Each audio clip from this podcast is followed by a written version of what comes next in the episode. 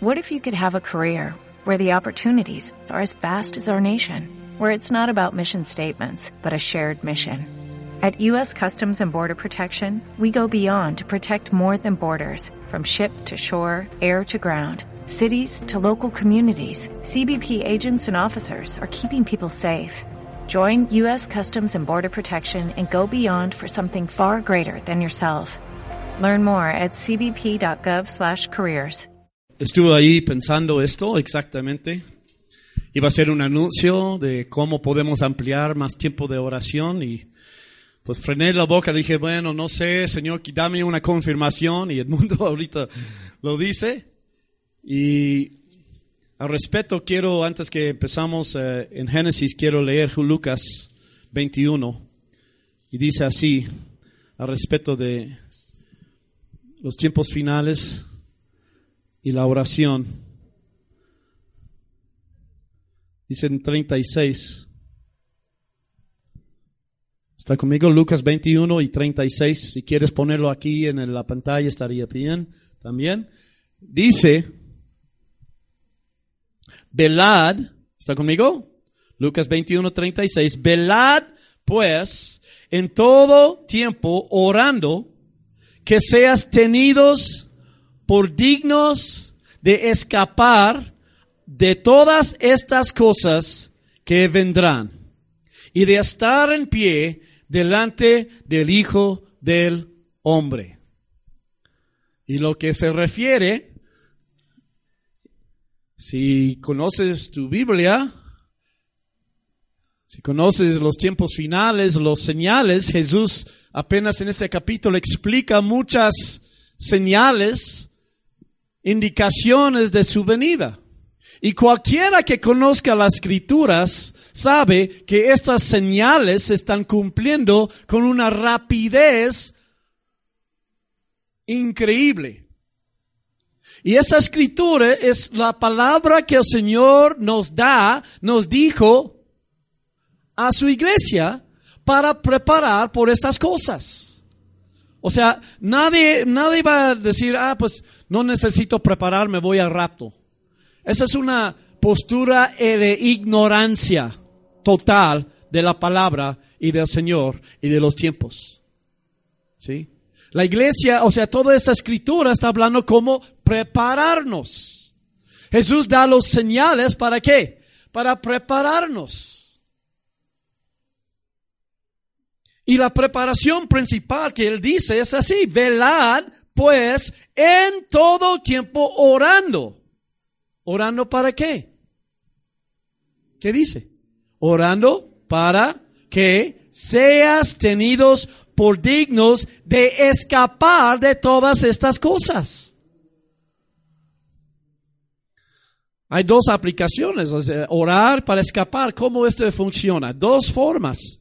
La iglesia tiene autoridad en la tierra y podemos tener cosas podemos parar cosas, podemos orar contra potestades. O sea, muchos de eso lo que están viendo en Irak, en Siria, en Gaza, es el movimiento, es un movimiento de espíritus, de huestes celestes de tinieblas moviendo sobre la tierra en los últimos días, causando destrucción masiva a la humanidad. Pero la iglesia tiene autoridad. Una de las cosas que detesto más entre cristianos es el fatalismo. Ay, ¿qué será? ¿Será? ¿Qué puedo hacer? Pues el Señor sabrá lo que está haciendo. Pues, y, repetimos lemas y clichés absurdas sin pensar como, pues el Señor a fin de cuentas está en control de todo. No, perdóname, el Señor no está controlando huestes de demonios siendo derramado sobre la tierra. Y lo que hemos leído en el, libro de Apocalipsis, ahí en la clase de Apocalipsis, clase de escatología, leímos una cosa increíble, que cuando la iglesia ora, y ahí está presentado como el incienso que sube, entonces Dios responde desde el cielo en los tiempos finales. O sea, los tiempos finales no están determinados en concreto, o sea, en eh, irreversibles. sí van a suceder. Pero la iglesia tenemos una participación en estas cosas. Y es lo que se refiere Jesús exactamente. Si las cosas van a suceder como según Él predeterminó, ¿sí? Entonces, ¿para qué orar? ¿Para qué velar?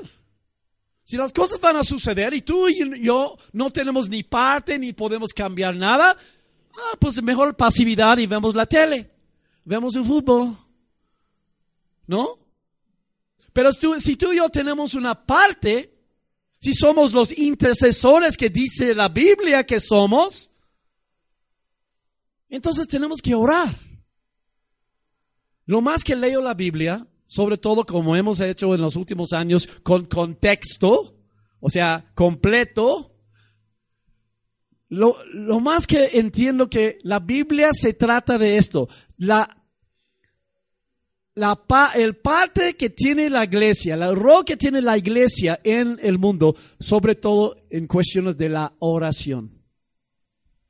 Es increíble. Todo el libro, por ejemplo, de Éfesos, si tú lees todo el libro por completo, está hablando de dos cosas. Nuestra posición en Cristo y nuestra deber de orar. Porque los dos van juntos. El que conoce quién es en Cristo, que soy más que vencedor, que soy un hijo de Dios, que estoy sentado junto a, a Él en el trono, ¿sí? que en su nombre podemos pedir. Entonces, yo sé que la oración es mi actividad según mi posición. O sea, es mi fe, es mi forma de actuar sobre mi posición en Cristo. Oración. ¿Sí? Y entonces, a mí me asombra las cosas como están sucediendo con tanta rapidez, pero otra cosa me asombra más y me preocupa más que la masacre de cristianos en Irak o los ataques antiseméticos en todo el mundo contra Israel. Algo me asoma más y lo que me asoma más es la pasividad de los cristianos. Eso me asombra aún más, como me, me deja con boca abierta más. Que no oran, que no disiernan, que no, no, no, no, no tienen ese corazón. Eso es lo que, lo que no entiendo más. Yo entiendo todo eso. Yo entiendo los huestes de demonios atacando el mundo, pero no entiendo la, la reacción de los cristianos como si fuera nada. Eso sí me asombra. Eso sí es preocupante más que lo que está pasando entre los espíritus inmundos en el mundo. Eso sí es increíble. Eso sí es wow. No sé. Léalo, léalo otra vez. Después de dar todos esos señales, Jesús dice, velad pues. ¿Sí? Si no entiendes velar, lo voy a leer ahora en internacional.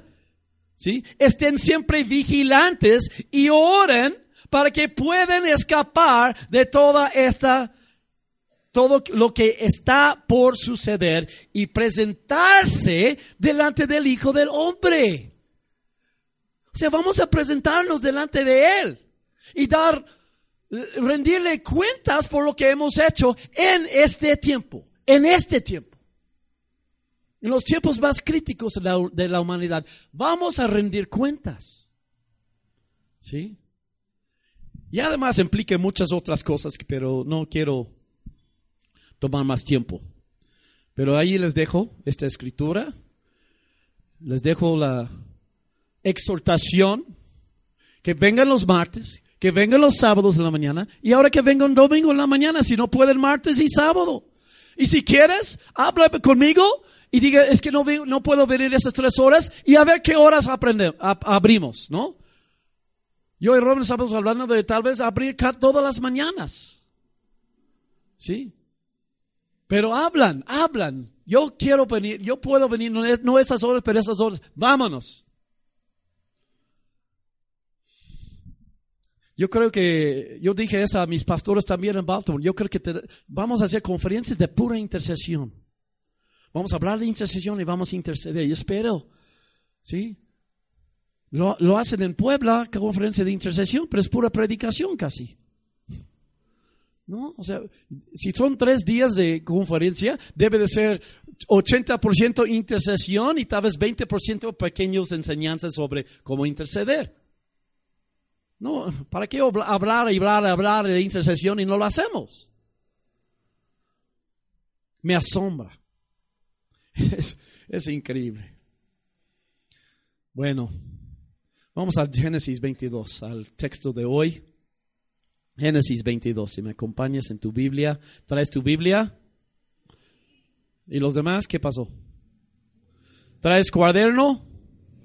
Oh, bueno, ¿y pluma? No seas un cristiano pasivo. Aprendes 80% más con cuaderno y pluma, ¿sabes? Por eso en la escuela lo haces, ¿no? Pero es no tan importante eso como la escuela, o no entiendo. ¿Sí? Si estuvieras en una junta de negocios y tu jefe te estaba explicando, mira, ese, vamos a hacer esto, ese es el plan, bla, bla, bla, tú traerás un, tu agenda, ¿sí o no? Y una pluma. ¿A poco no llegas a una junta de negocios, de, empresa, así como, traes tu agenda? No, eso ya me olvidó. ¿Qué haría tu jefe? Vete, ¿qué haces aquí? Si eres una, en una posición de importancia, sobre todo, ¿no? Si lavas los pisos, bueno, no necesitas agenda, ¿verdad? Y pluma. Pero tú no eres así, tú eres un hijo de Dios llamado a servirle en los últimos días. Tú no eres cualquier cristiano, así como, uy, yo nada más vengo a ver, y ay, caray. Seas más activo, más, más eh, energético en tu fe. Génesis 22. Ese es uno de los capítulos más importantes en toda la Biblia. Y si hiciste tu tarea, y espero que lo hiciste, ya sabes de lo que se trata, ya sabes de por qué es uno de los capítulos más importantes en la Biblia. Si no hiciste tu tarea, eres un pasivo. Eres impreparado. Eres, bueno, antes que me pase de lista. Génesis, versículo 1. Aconteció, después de esas cosas, que probó Dios a Abraham y le dijo, Abraham, y él respondió, heme aquí. Y dijo, toma ahora tu hijo, tu único Isaac, a quien amas, y vete a la tierra de Moría y ofrécelo ahí en holocausto sobre uno de los montes que yo te diré, ¿ok? A los que no conocen la palabra holocausto, quiere decir sacrificio, ¿ok? Entonces, ¿cuál es el propósito de Dios en esto? Probar. Ahora muchos tenemos un mal entendido de, tal vez, de, de lo que es probar, ¿no? Como, como Dios siempre está probándome, ay, Dios está siempre intentando, Dios siempre, no, no es así. Haz de cuenta probar es como, un papá que enseña a su hijo o su hija cómo manejar, ¿no? Y lo enseña, lo enseña, lo, lo lleva a, a, la UNAM, ¿no? Los domingos y pues ahí en los estacionamientos va dando vueltas y parando y enseñando. Y un día llega su hija y dice, hija, aquí, las llaves. Ve a Superama y compra esto y esto y esto. Solito. ¿Solo? Sí, solo. Muy bien. ¿Cómo, cómo va a sentir la hija? Bueno, si está preparada, sí. Ay, qué bueno, ¿no? Así debe de sentir. ¿Sí o no? Hijos jóvenes, ¿sí o no? ¿Sí o no? Vas a sentir bien. Ay, no. ¿Verdad? Así debemos sentir con las pruebas de Dios. ¿Sí? Es una prueba. Sí, hija, aquí las llaves. Lleva mi coche. Uh, está bien. Sí quiero, ¿verdad? En las pruebas de Dios es igual. Si Dios nos prueba, es para el bien, no es para mal. ¿No? Es para algo, no es para que, a ver si vamos a caer, no. No, hazlo. Tú puedes. Te he preparado para esto. Dios nos está preparando prueba tras prueba. Es lo que pasó, es lo que hemos visto semana tras semana en la vida de Abraham. Él va pasando de prueba a prueba, de nivel a otro nivel, de madurez. Es lo que pasa con cada cristiano. Dios nos está llevando a madurez. como cualquier padre quiere hacer con sus hijos. Ningún hijo quiere un niño de 20 años chupando su dedo, ¿verdad? No quiere ningún hijo todavía dependiente y pidiendo domingos cuando ya tiene 30 años. Papá, préstame 10 pesos. Ningún padre quiere esto de sus hijos. Por eso los padres sabios disciplina a sus hijos. Quiere decir, los entrena cómo ser independientes y maduros. Y lo más joven, lo mejor. Pero muchos papás, sobre todo a veces mamás, no quieren. Quieren hijos dependientes. Quieren su hijito siempre allá con ella. ¿Sí? Y por eso los consiente, los apapachan y limpia su cuarto. No o tú no tienes que hacer trastes, tenemos la sirviente.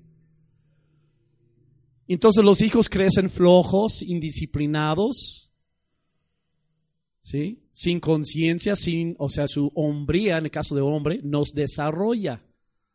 Porque siempre son dependientes en mamá o papá. Pues Dios no quiere eso, entonces nos da pruebas y son buenas. Exactamente como el papá con su hija, con su hijo, con las llaves del coche. Llévaselo. Dios quiere eso para ti. Él quiere darte las llaves del reino. Llévaselo, hazlo. Yo sí, yo te preparé. ¿Sí? Y uh, empiezas a sentir la libertad, ¿no? Subes el coche y wow, ¿no? ¿Sí o no? ¿Sentiste la primera vez así, no? Los que manejan. ¿Verdad? ¡Uh! Ya. ¿No? Yo me acuerdo cuando yo era de esa edad, de 16 años, había una carretera nueva que estaban construyendo, pero no tenía nada. O sea, era puro carretera, pero no estaba abierta. Pero los que vivíamos ahí sabíamos cómo subirla. Uh, me dio las llaves de coche y ahí subí. No había tráfico, no había semáforos, había como 15 kilómetros derecho sin nada. Y ahí te metes. 15 kilómetros. Wow, y sientes la emoción. Así Dios quiere que tú sientes también. Hazlo. Dios te da, da autoridad y poder, pero hay que pasar las pruebas. Vimos las pruebas de Abraham. Tuvo que salir de dónde? Parentela, familia. O sea, la primera cosa que hace un hijo de Dios tiene que cortar el cordón, umbilical de su familia. En las cuestiones emocionales o en las cuestiones de a quién vas a depender o a quién vas a seguir. A Dios o a ellos. Y luego tenía que salir de su tierra. Cada cristiano tiene que decidir, ¿voy a ser un cristiano o voy a seguir la onda del sistema, del mundo, de mi cultura, del país, de los demás? ¿Voy a ser un, un borrego de la manada o voy a ser un cristiano? Eh, porque el cristiano es diferente de su cultura hace las cosas diferentes, habla diferente, piensa diferente de la cultura. ¿Qué vas a hacer, cristiano? ¿Un borrego de la manada del mundo o diferente? Decídete. Sal del mundo, sal de la parentela. Luego tuvo que separar de quién? Lot. Hay que separar de la gente carnal que se dice cristiano, pero no quiere nada para Dios, con Dios. Si no quieren nada con Dios, hay que separar. Si estás casado con uno o con una, hay que separar en la cuestión de dependencias. O sea, no, no separar, o sea, no puedes pedir divorcio por esas causas. Pero tú tienes que tomar la decisión, yo voy a seguir a, a Cristo. Yo voy a seguir a Cristo. Muchos han tenido que tomar esa decisión y decir a Lot, adiós Lot. Tú vas para allá, yo voy para acá. Y luego tuvo que separar, apenas vimos la semana pasada, con ¿quién? Ismael y Agar. ¿Que representan qué? ¿Se acuerdan? Si hubieras tomado apuntos, podrías acordar ahorita así. La carne. La dependencia en mi humanidad o en la humanidad. ese es Ismael. Lo que el hombre puede producir por sus propios esfuerzos no vale nada. ¿Por qué? Porque Romanos 8, 7 dice, Romanos 7, perdón, dice, Jesús, este Pablo dijo, en mi carne no mora el bien. No puede producir nada. Y luego dice en capítulo 8 que los pensamientos de la carne es que muerte. No produce, muerte no produce. Ismael no iba a producir lo que Dios quería, lo que la bendición de Dios. Y muchas veces, para repetir la lección, muchos cristianos quieren seguir o intentan de seguir a Jesús en la carne. ¿Y qué crees que sucede? Primero se ponen así muy fanáticos, ¿no? Como fariseo, ¿no? Carne. Emocionalismo. Carne. ¿Sí? Luego empiezan a ver a los demás, ¿no? ¿Quién? Yo, yo, yo quiero, yo quiero, este, una posición. Yo quiero liderazgo. Yo quiero eso. Carne. ¿Sí? Y luego empieza con las ofensas, ya están ofendidos por eso, ya están ofendidos por el otro, ya alguien sacó la lengua, ya algo pisó el dedo gordo, ya alguien no saludó bien, y empiezan a ofender, y es que todos son hipócritas. Carne, tú estás siguiendo a Jesús en tu carne, tu carnota, Ismael. Eres Ismael. Sácalo despide Ismael. No, no te va a ayudar, no puedes seguir a Dios con Ismael.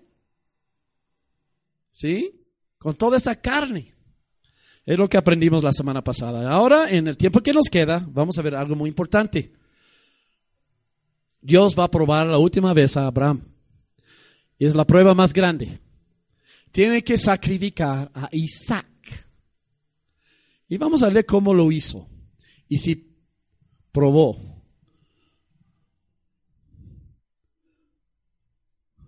Dice en versículos 4, al tercer día alzó a Abraham sus ojos y vio el lugar desde lejos, o sea, empezaron a viajar. Y en versículo 5, entonces dijo Abraham a sus siervos, esperad aquí con el asno, y yo el muchacho iremos hasta ahí y adoraremos y volveremos a vosotros. Ahora léalo más cuidadosamente, más lento. ¿Ok? Léalo otra vez porque captas algo la segunda vez que no viste la primera vez. ¿Está conmigo? Vamos a leerlo juntos. Versículo 5. Entonces dijo Abraham, léelo en voz alta, a sus siervos, esperad aquí con el asno. Y yo, el muchacho, iremos hasta ahí y adoraremos y volveremos a vosotros yo encuentro ahí dos cosas increíbles. ¿Lo captaron? Primero dice que va, ¿qué van a hacer ahí? Adorar. Él sabe que va a ofrecer a su hijo. Pero él lo describe eso, adorar. Vamos a adorar tanto Isaac como él. Porque Isaac no, ya no es un bebé, tiene como 12 años.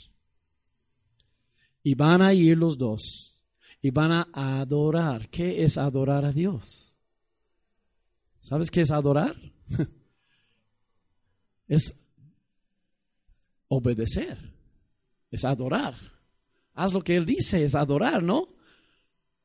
Adorar no solamente es cantar o decimos, te doy mi corazón, pero luego cuando viene la prueba, es cuando realmente estamos adorando. Si, hemos dado el corazón, pues ya va a ser evidente. Porque voy a obedecer. Porque esto es adorar. ¿Sí? Entonces, o sea, Dios quiere adoradores y cómo? En espíritu y en verdad. En Juan capítulo 4. Espíritu y verdad. ¿Sí? Y es lo que Abraham está haciendo. Va a adorar en espíritu y verdad. Y hay otra cosa muy importante y dice que y vamos a adorar y luego qué? Volveremos. ¿Qué estaba haciendo? ¿Estaba mintiendo a sus siervos? Entonces, ¿por qué dice vamos a volver? Fe, por fe. Fe que, ¿cómo va a volver si lo sacrifica? ¿Cómo va a volver Irak? Porque dice, volveremos, no volveré, volveremos. ¿Cómo, van a, ¿Cómo va a volver a su hijo si lo, lo da por sacrificio? Porque sacrificio no solamente es desagollar, sino iba a quemarlo. Eso es sacrificio, como lo, hacían al holocausto. Entonces, ¿cómo va a si, si lo si lo corta el cuello y luego lo quema, ¿cómo va a volver a Isaac? Exactamente. Pon tu listoncito o dedito o pluma o papelito y vamos a Hebreos capítulo 11. Hebreos 11, 17. Rápido. Hebreos 11, 17. Y lo explica aquí.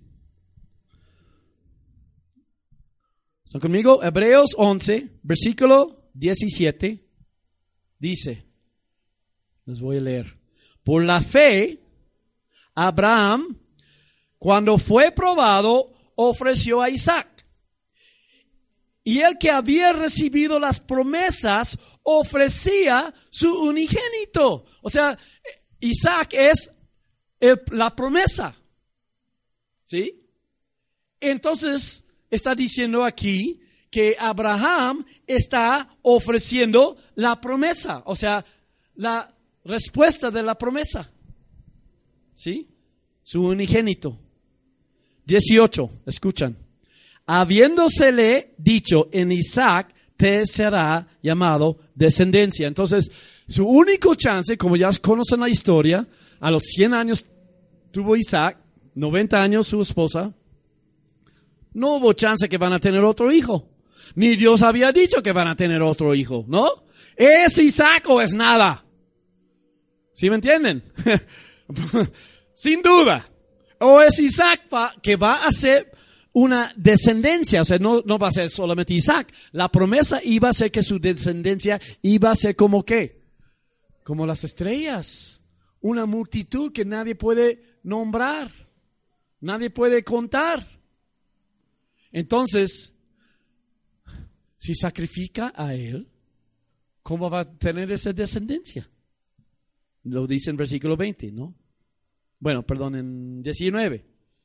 Pensando que Dios es poderoso para levantar aún entre los muertos, de donde en sentido figurado también le volvió a recibir. O sea, él pensaba que si lo sacrifica a su hijo, entonces ¿qué? Lo va a volver a recibir. O sea, que Dios iba a resucitarlo de los muertos. Es lo que él cree, creía. ¿Sí? Entonces, por eso ya entendemos por qué dijo en Génesis 22, por qué dijo, volveremos. Vamos a adorar y volveremos los dos. Él sabía.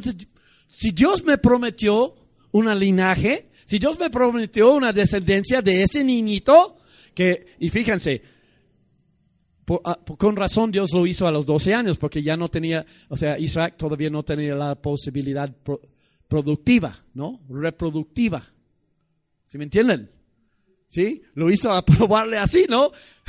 Porque si a lo mejor ya, ya pasó la puber, puber, pubertad. Lo hubiera llevado a una chica y dice, mira, vamos a tener un hijo. O lo hubiera tal vez hecho de otra forma de Ismael, a la carne. Pero Dios aseguró que ni eso fue, iba a ser posible. Si vas a tener una descendencia, tiene que venir por ese niño que ahorita físicamente ni siquiera puede. ¿Sí? Pero entonces tiene que resucitar, dijo Abraham. Mm. Porque Dios me ha prometido. Dios me ha dicho que así sea y no voy a dudar nada. Eso fue la prueba. ¿Sí? Fíjense lo demás. Regresamos a Génesis. Génesis 22, otra vez. Si pusiste tu listón, ya estás ahí, ¿verdad? Y versículo 6. Y tomó Abraham la leña del holocausto y la puso sobre Isaac su hijo, y él tomó en su mano el fuego y el cuchillo, y fueron ambos juntos. ¿Ya ves? Tomó el cuchillo y qué? El fuego. O sea, lo iba a quemar. ¿Lo has visto antes? Ya ves, cuando empezamos a leer un poco más cuidadosamente las escrituras, empezamos a descubrir cosas que no hemos visto. Yo tengo 30, casi 40 años leyendo la, Biblia y cada, veo, cada vez que lo leo lo entiendo más y, descubro cosas nuevas que no había visto. Es increíble. Entonces,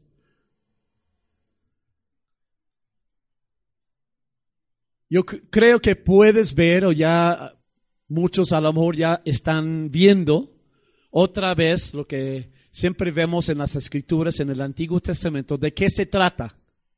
¿De qué se tratan las escrituras? Se, se tratan de Jesús. Y, y su novia. Jesús nunca hace nada sin la novia. Ningún buen novio hace nada uh, parte de, de la novia. ¿Sí o no, novias? Chicas, si tienes un novio verdadero, ¿sí? Él siempre va a estar contigo y siempre lo que él hace va, te va a incluir, ¿sí o no? Así son las escrituras, ¿sí? Toda la historia se trata de Jesús y la novia, tú y yo, y el enemigo. Hmm. Y cómo nosotros hacemos esto.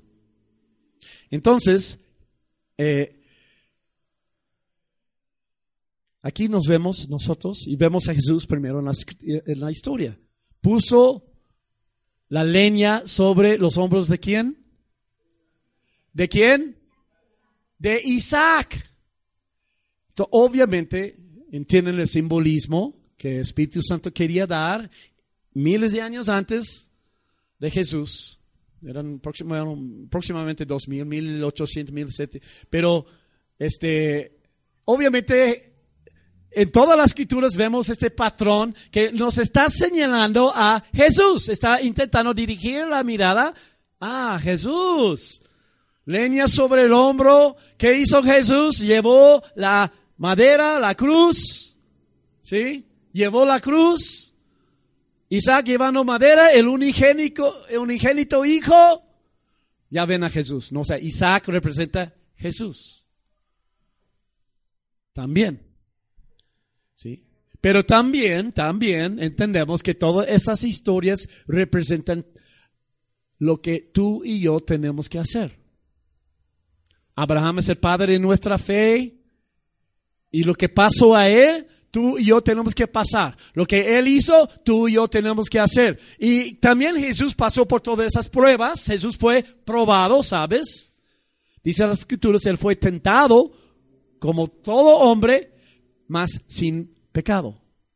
¿Sí? Jesús fue tentado, fue probado en todo. Entonces, esta gran verdad implica, ¿sí? Que Jesús, en Jesús existía la posibilidad de pecar y caer en pecado. Si no, no fue posible tentarlo o probarlo. ¿Cómo se puede probar si no puede caer? Es ilógico, es irracional pensar así. Si fue tentado, obviamente es que pudo haber pecado, pudo haber caído. No fue exento. Y eso es lo milagro, eso es lo increíble de Jesús, que fue tentado, pero no cayó. Fue tentado, fue probado. ¿Sí? Y entonces, nosotros tenemos que pasar por pruebas también, como Abraham, iguales a Abraham. Ya vimos las pruebas y cómo aplicarlas a nuestra vida. ¿Cómo aplicamos esta prueba a nuestras vidas? O sea, en otras palabras, ¿qué es nuestra Isaac, nuestro Isaac? ¿Qué es tu Isaac? ¿Tu hijo? ¿Qué es tu Isaac? ¿Cómo tú puedes ofrecer tu Isaac a Dios?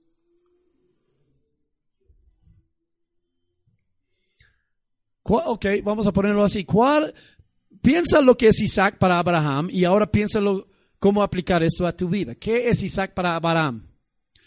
Es su único hijo, es su futuro. O sea, la descendencia de él va a seguir a través de este niño. Entonces es mi futuro. ¿Sí? También Isaac era su deleite, ¿no? dice que lo amó en el primer versículo. Dios le dijo y lo señala a propósito, toma a tu hijo a, que a quien amas tú. Y pudo haber seguramente agregado, toma a tu hijo a quien amas muchísimo. Tómalo. Y vas a monte. ¿Sí?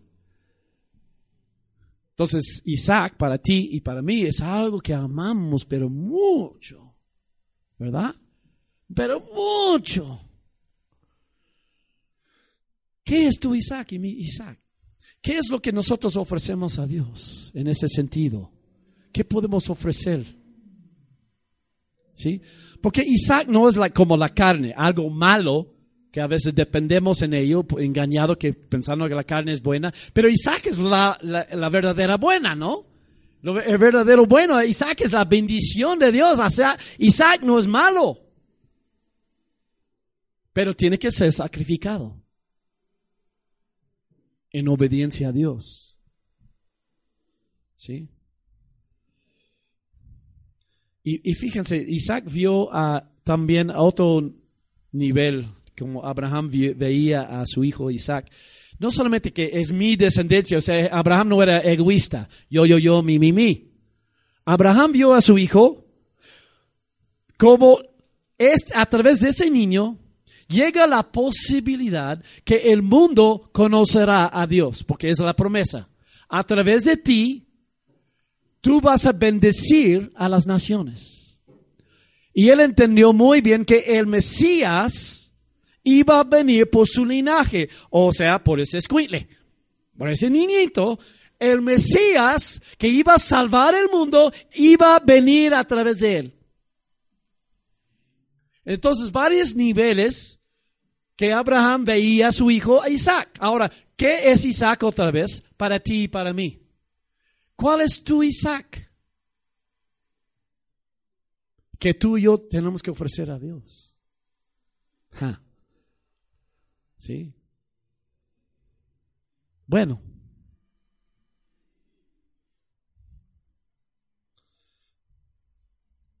O sea, Isaac fue el medio por cual Dios iba a cumplir su propósito, sus promesas. ¿Sí? ¿Sabes qué? A veces tenemos que ofrecer aún las promesas de Dios. Ah, o sea, Isaac, eh, Alejandro dijo, Isaac para empezar es mi vida, es tu vida. ¿Tú amas a tu vida, sí o no? Todos aman a su propia vida. No puedes decir que no, no me gusta mi vida. Aunque vives con problemas y mucho dolor y todo, todos de alguna forma amamos nuestra vida. Tú te amas, ¿no? A menos estás en una manicomia, no creo que nadie aquí lo sacaron de manicomio para venir a Comunidad de Gracia hoy, ¿no?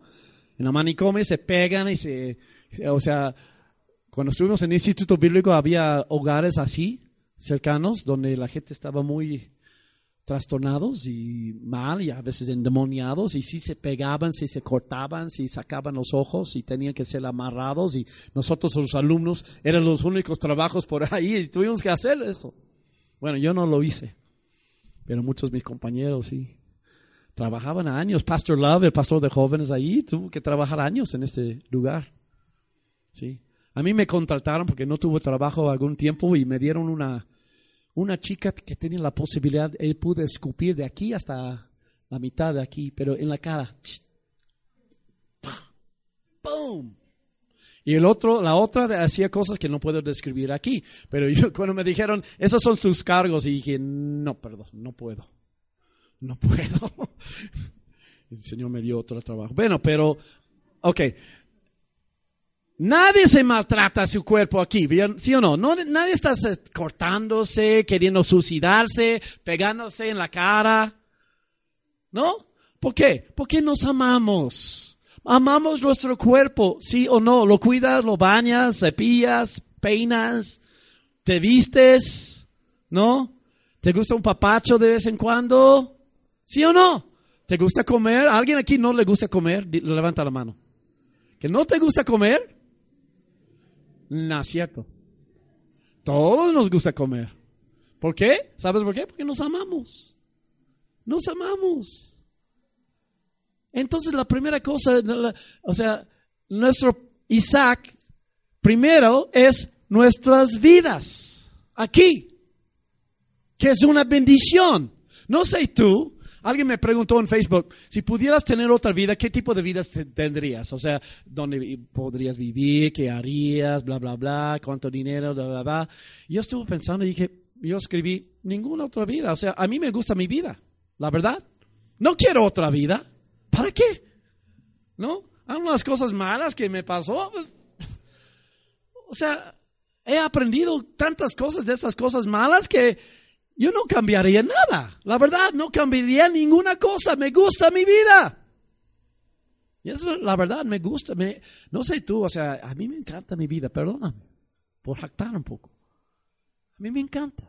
A mí me encanta mi, mi esposa, mi matrimonio, me encantan mis hijos, me encantan mis hijos, todos. Tengo dos hijos adoptivos, me encantan mis hijos. ¿Sí? Me encanta mi trabajo, me encanta mi congregación, me encantan. ¿Sí? Me encanta México, me encanta el Distrito Federal. ¿Cómo crees? ¿Cómo ves? Me encanta esta ciudad. Me encanta Tlapan.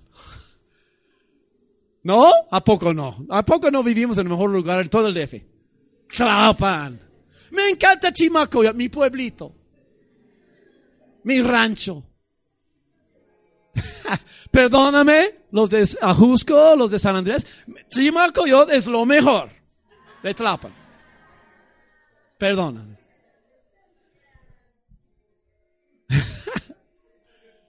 me, me encanta mi mi jardincito, mi huerto en el techo. Me encanta. Me encanta mi cochecito. Me encanta mi casita que nos construyeron hace cuatro años. Con el balconcito y con el techo de madera. Me encanta. ¿Sí? Pero si Dios un día me dice, deja todo esto, aunque deja tu vida, deja tu vida. O sea, tú mueres. Mañana, si quieres. mañana, me, si no me dirá, mañana, Bruce, te vas a morir por mi gloria. ¿Qué haría? A mí me encanta todo, me encanta mi Isaac, pero ¿sabes qué? Ok. ¿Cómo no? ¿Cómo no? Porque dice ahí en Hebreos 11 que de estos que vivían por fe, pero esperaban que una ciudad mejor que Tlapan, que Chimacoyot. Una familia más de mi familia aquí, a más amistades, ¿no? O sea, estar con el Señor, me encantaría estar con Él. ¿A poco tú no? ¿Sí o no? Si Señor me dijera, Bruce, para mi gloria, mañana entrégame tu vida. Yo creo que tú y yo tendríamos que ser como Abraham. Dice, sí, absolutamente sí. Más, más, suponemos esto, yo creo que lo dije el jueves, que se supone una, un ejemplo, se supone que el Señor te dijera, hijo, hija, este alma solamente puede ser salvo si tú mañana mueres de esta forma. ¿Sí? Y es la única forma que este alma puede ser salvo. tú vas a dar tu vida para que este alma llegue a la eternidad conmigo. ¿Lo harías? Mañana. Va a ser mañana. Hazlo real, piénsalo. Mañana te vas. Ya no vas a ver tus nietos, ya no vas a ver tus hijos, ya no vas a ver tu cochecito. ¿Lo harías? ¿O dirás, ay no, es que tengo mucho para vivir todavía yo? Tengo muchas cosas que hacer. Muchas cosas importantes. Quiero esto, ya tengo planeado esto, ya planeado este, tener esto. Yo quería comprar una casa en Cancún y yo pensaba que yo iba a hacer esto. yo quería. Ay, no, ahorita no. Tengo muchos planes. Bueno, entonces ya estás viendo, ¿no? Sí, que tal vez no eres Abraham, no tienes la fe de Abraham. Porque la fe de Abraham dirá sí, absolutamente, absolutamente. Para una alma vivir en la eternidad, absolutamente, daría mi vida. ¿Por qué no? Porque ¿qué es mi vida aquí? ¿Qué es mi vida? Algunos años, ¿no? Corriendo por aquí, haciendo, haciendo tranzas y cosas y... ¿Qué es mi vida si no es solo para la eternidad, si no es para la gloria de Cristo, si no es para ganar almas? ¿Qué es mi vida? ¿Realmente una carrera? ¿Estás bromeando? Una familia, una familia es excelente, pero si se pierden sus hijos, ¿qué fue tu familia? Si se pierden al infierno, ¿qué hiciste? Si no son salvos, ¿qué es tu vida? Saludar y hacer algunas amistades superficiales y hablar de fútbol? ¿Eso es tu vida? ¿Hacer chisme en la calle? ¿Decir hola, que Dios te bendiga y hasta ahí? ¿Qué es nuestras vidas? ¿Qué son?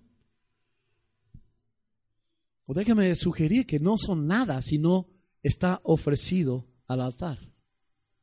Si no está puesto en el altar, no es nada. ¿Sí? Y de hecho, ah, eh, leemos, si has leído lo demás de la, de la, del capítulo, léalo. Leemos lo demás, dice,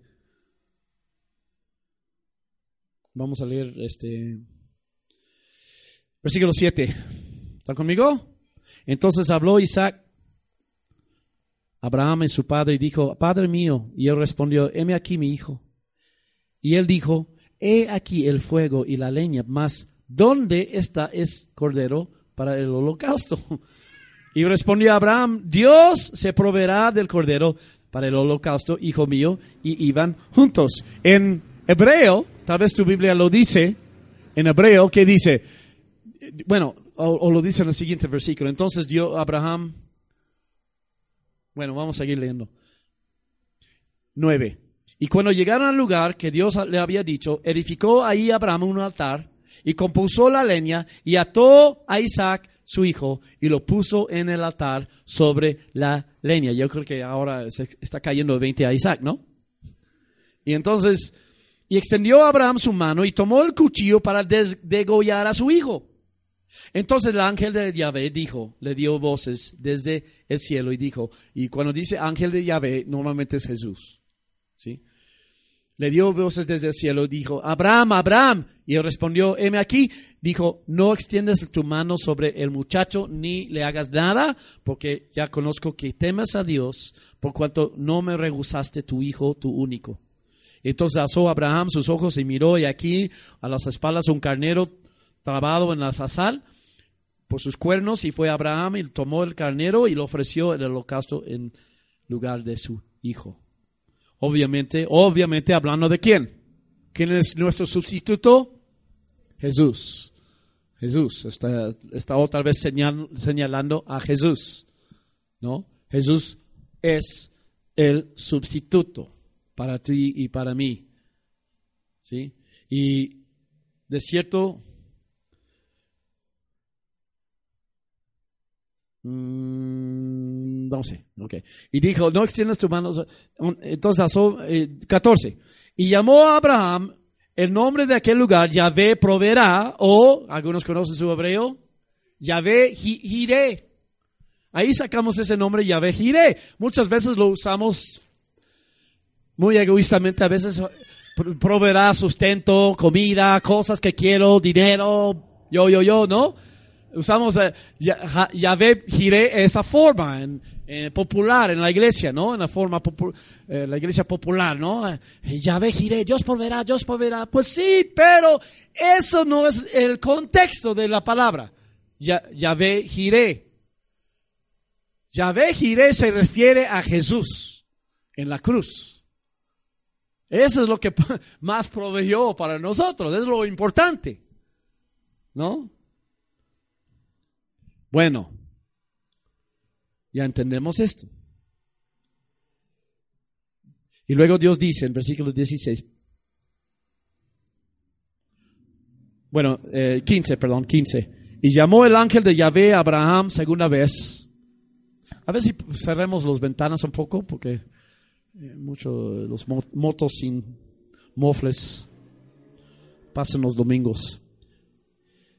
15. Y el, ángel de Yahvé llamó a Abraham segunda vez desde el cielo y dijo, por mí mismo he jurado, dice Yahvé, que por cuanto has hecho esto y no me has rehusado tu hijo, tu único hijo, de cierto te bendeciré y te multiplicaré y tu descendencia como las estrellas del cielo y como la arena que está a la orilla del mar y tu descendencia poseerá las puertas de sus enemigos y sus semientes serán benditas todas las naciones de la tierra por cuanto obedeciste a mi voz. ¿Sí? Sabes que los judíos hoy, aunque no creen mucho en Dios, pero entienden en parte su llamado y como están dispersos en todas las naciones, los judíos, y Dios los bendice, Dios los prospera, cumpliendo su palabra, pero ellos también creen que ellos deben de ser una bendición a todas las naciones. ¿Sí?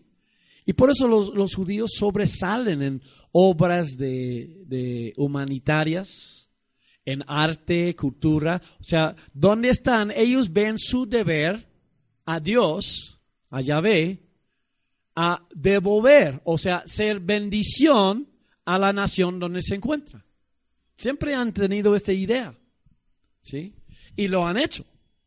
En cualquier nación tú ves los premios Nobel por esos tipos de obras de caridad o humanitarias o obras de ciencia y todo eso. Esa es su forma que ellos quieren ser bendición porque no entienden la forma, la parte espiritual. Entonces lo buscan en una forma más natural que es lícito, es bueno, no es malo. Y Dios los da esta capacidad también. Pero bueno, para que ver, todo esto vino porque Abraham lo ofreció. ¿Me están entendiendo? Si Abraham, no hubiera ofrecido a su hijo Isaac, esta promesa no hubiera sido cumplido. Abraham tuvo que pasar las pruebas. ¿Sí? Tuvo que ir, eh, en el caso del padre da su llaves al coche, tuvo que ir a su parama y regresar sin daño al coche, ¿no? ¿Todo pasó? ¿Todo bien? Ok. Ahora pasaste la prueba, ¿no? Entonces Abraham pasó la prueba. Aplicación. Tú y yo tenemos que dar nuestras vidas a Él para que seamos bendición. Muchos queremos reservar a nuestro Isaac y pensamos eh, pues de otra forma, ¿no? Si me doy así por completo, ¿sí? Este, entonces, ¿cómo va a suceder? ¿No? O algunos podemos razonar en el ejemplo que doy. Mañana te das tu vida para que una alma sea salva. Y tú y yo a lo mejor razonaríamos, ah, pues, pues si me do, mañana me, me muero, pues tengo responsabilidad a mis hijos, a mi esposa, a la congre. Y a lo mejor si yo vivo, puedo ganar más almas, ¿sí? Que esta única que, que va a ser salvo por mi muerte. ¿verdad? Puedo pasar la vida ganando almas en vez de esta única alma. O sea, nuestra mente siempre está buscando la cláusula de escape, o sea, que, que cómo salir, cómo salvar a su vida. ¿Sí? Y empezamos a razonar. Entonces quiere decir que no estamos listos, realmente, a ser Abraham. No estamos listos de pasar la prueba, de entrar en la madurez cristiana. Cuando estamos dispuestos a dar la vida. Viene lo que viene, pasa lo que pasa. ¿Sí? Y bueno, eso es lo que Dios nos está pidiendo a ti y a mí hoy. Y terminamos en Romanos 12. Vamos a terminar en Romanos capítulo 12. A la aplicación, a lo que realmente significa esta, esta porción de las escrituras a nuestras vidas. Y déjame decirte algo. ¿Tú crees que Abraham este, resintió eso? ¿Sí o no? No. ¿Tú ves alguna indicación de, que Abraham está dudando o titubeando o, resintiendo lo que Dios dijo? No. Ninguna indicación que él está dudando. ¿Y crees que él haber hecho, que por haber hecho eso, que él lo eh, se arrepintió? Ay, ¿qué estuvo haciendo? Estuvo loco. A lo mejor Sara pensaba que estaba loco, ¿no? Pero es interesante que Sara no aparece en esta historia, ¿no? Porque yo imagino dos escenas. Ok, Dios y él decidió, no digas a Sara nada. O, o, la dijo, ¿y qué sucedió? ¿Cómo crees?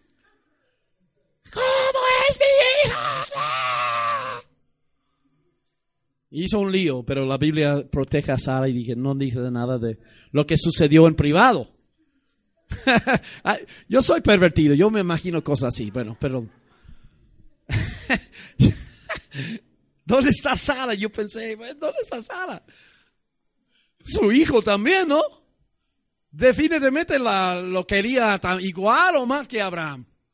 Pero bueno, quién sabe por qué no está. Pero Abraham, por haber hecho eso, en el cielo está muy feliz. Ahí está con su hijo Isaac en el cielo ahorita. ¿Sí? Él honró a Dios. Dio honra a Dios. ¿Sí?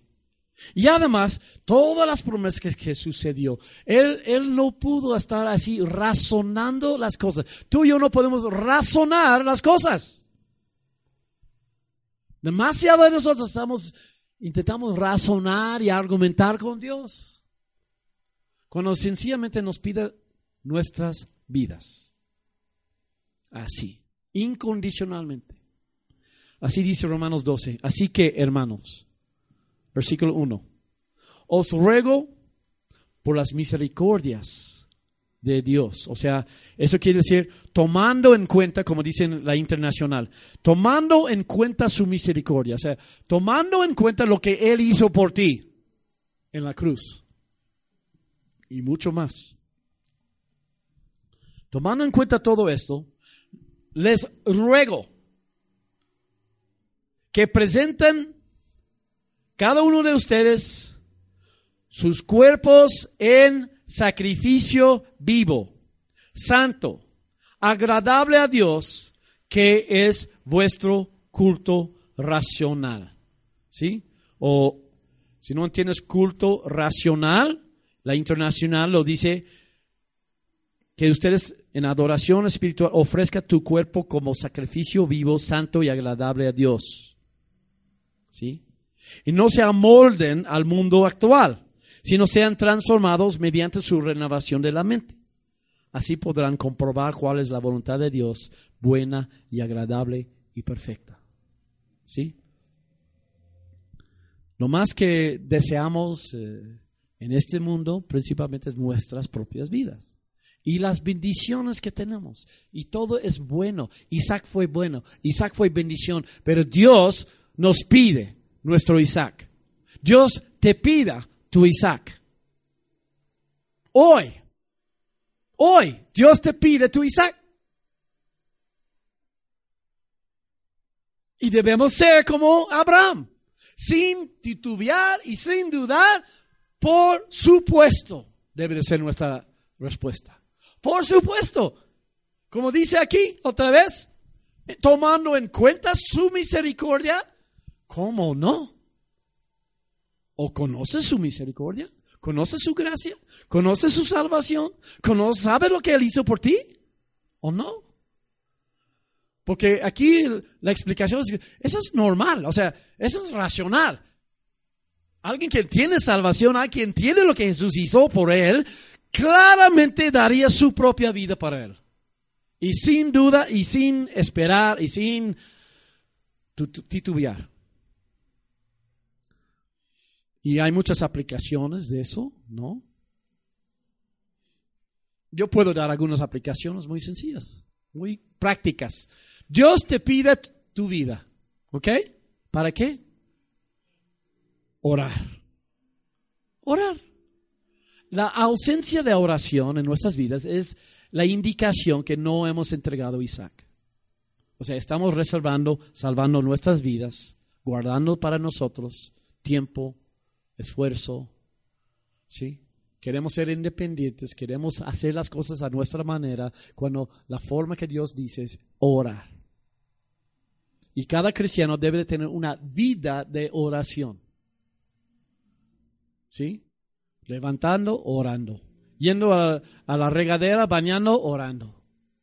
¿Sí? Se junta con un hermano, vamos a orar. Un ratito. O luego practicamos. ¿No? Vamos a orar. Muy práctico, ¿no? Es nuestro culto racional, dice la Biblia. Te voy a dar otra cosa muy práctico para que podamos ser, dar nuestra vida, nuestro cuerpo como sacrificios vivos. Ganar almas. Es lo que el Señor quiere, absolutamente, sin duda, es lo que quiere. Si Él lo quiere, si es agradable, o sea, es su voluntad, como dice aquí, ¿Cuál es su, la buena voluntad de Dios, agradable y perfecta? Absolutamente, sin duda, ganar almas es su voluntad absoluta, perfecta y agradable. Debemos ser ganadores de almas. Debemos vivir por eso. Debemos vivir por eso. Porque Él dio su vida por eso. Él dio su vida para ellos. O sea, ¿cómo no? Nosotros no vamos a dar nuestra vida por eso. Pero no nos pide que subimos una cruz y seamos sacrificados y que toda nuestra sangre se derrame. Él nada más está pidiendo que nosotros hablamos con la gente de Él. Es lo, que está pidiendo. Ese es un sacrificio vivo y agradable. Es, práctico, ¿no? Es sencillo. No es complicado. La vida cristiana no es complicada. Es bien sencillo. Y déjame sugerir una cosa más. Es uno de los mandamientos más repetidos en la Biblia. Ámanse unos a otros como yo les he amado. Debemos vivir, o sea, si yo soy un sacrificio vivo, yo vivo por mis hermanos. Y para que, y Dios es muy sabio, porque sabe que nosotros empezamos a razonar y, ponemos todo teorética y abstracto, ¿no? Este, eh, eh, eh, para que no, no, no, no tenemos que hacerlo. Somos muy capaces, ¿no? De escapar, evadir. Y porque, entonces yo sí soy algo muy sabio para que cumplimos el mandamiento que amamos unos a otros. ¿Sabes que lo que él hizo? Se llama la iglesia. Nos puso en iglesias. Nos planta en iglesias para que podamos aprender a amarse unos a otros. Eso es la voluntad perfecta y agradable de Dios. No, no hay duda. No tenemos que, ¿qué será la voluntad de Dios? ¿Quién sabe? Es un misterio. Voy a orar para que Dios me revele su voluntad. Ay, ay, ay. Qué religiosa. Qué religioso eres. Qué hiper espiritual. Dios te ha dado, Dios te, ya te ha dicho cuál es su voluntad. Ámanse. No es complicado. No tienes que orar y ponerte como un santorón. ¿Sí? Sobre este asunto, por lo menos, sobre otros tal vez, pero ese no. Ámanse. Pero Bruce, el hermanito, es que, ay, ay, ay, por eso, por eso se llama agape, no se llama fileo, se llama agape. Ámanse unos a otros en una forma práctica, real, no teorética. Sí los amo en mi corazón, pero es que no tengo tiempo, tengo muchas cosas que hacer. Vamos a rendir cuentas. Vamos a rendir cuentas. Es que, Bruce, es que la gente es conflictiva. Ah, ah, ¿verdad? ¿Sí? ¿A poco no tienes un espejo en tu casa? Si no, te lo compro, uno. Ahí en Superama por 50 pesos, un espejito así. ¿No? 50 pesos, te lo compro, te lo puedes colocar en tu casa. Te lo compro gratis. La iglesia podemos comprar espejos si quieres. Si hacen falta un espejo. Que tú cuando te juzgas eres igual como los demás. Así dice la Biblia, ¿no? Romanos 2. Cuando te juzga, cuando tú juzgas a los demás, tú eres igual como los demás. Necesitamos más espejos, ¿no? Necesitamos más espejos en comunidad. Voy a decir al mundo que compra un montón de espejos y los tenga ahí en la librería, ¿no? ¿Qué? La librería. Porque en mayoría, pues a lo mejor más barato aún. Vamos a ahorrar dinero. ¿O, necesitamos eso o no? ¿O podemos entender? Ah, no es cierto. Perdona, ya nada. ¿Verdad? Bueno, es muy práctico. Eso es, o sea, no tenemos que imaginar, ay, para, para hacer, para dar mi vida tengo que ir a, a África y ayudar a los pacientes de Ebola. No te imaginas cosas locas. Si no puedes amar a la persona sentada a tu lado o en tu fila o al otro lado del pasillo, no vas a ir a África nunca y ayudar a ningún eh, víctima de ebola. No te juegues. No te engañes. Sería bueno que fuera, fueras a África, ¿no? Yo admiro esos dos doctores que estaban sirviendo y contrataron la enfermedad de ebola, ¿no? Arriesgaron sus vidas, eso es admirable y todo, pero no vamos a vivir en fantasías que nosotros vamos a África y ni eres médico, no, no, no puedes ayudar. Pero puedes ayudar aquí, en México. Puedes edificar el cuerpo de Cristo. Puedes hacer una iglesia donde cualquiera que entra en esta puerta es amado con el amor de Dios, no con amor humano. Hola hermano. Sé que es amado, es entendido, ¿no? Es aceptado. Tú, escúchanme, tú eres responsable de hacer eso. No es el pastor, o líder, tú eres responsable hacer esto. No te escapes, no estás ahí. Es que yo no sé, ya quiero ir, Ricky. ¿cuándo va a terminar Bruce? Me está, ya siento incómodo. Perdóname. Espero que te sientes incómoda. Quiere decir que el Espíritu Santo está orando. ¿Y quieres evadir un poco Espíritu Santo? Bueno, Isaac. Sí, pero nosotros todos amamos nuestras vidas y creemos que, bueno, es bueno, es bueno, sí. Pero Dios te pide que lo, lo das, lo entregas, lo sacrificas, ¿ok? Y la bendición viene de ahí. Vamos a orar.